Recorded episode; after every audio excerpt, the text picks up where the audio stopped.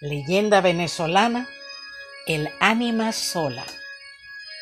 La función de esta ánima es encontrar en esta tierra almas buenas, y algunas personas acostumbran a pedir milagros o favores a los espíritus buenos.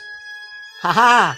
Pero hay de aquellos que no cumplan lo prometido en el tiempo establecido, porque se aparece el ánima sola, y se dice que se apodera del alma quien pidió el favor en la región de Guatire se decía que había una señora muy devota que por azares del destino olvidó encender la velita que había prometido.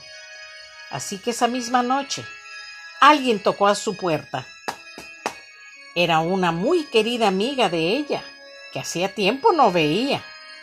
Y en cuanto la visita entró en la vivienda, se transformó en un espíritu oscuro que sujetó a la otra mujer del cabello y la azotó en repetidas ocasiones en el suelo.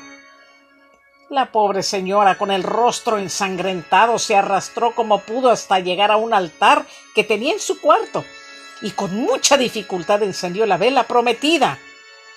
En ese preciso instante, el ánima abandonó ese hogar y la mujer jamás fue visitada por otra criatura del más allá, pero siempre cumplió su promesa hasta el día de su muerte de tener una velita encendida en el altarcito de su cuarto. Muchísimas gracias por su atención y hasta la próxima.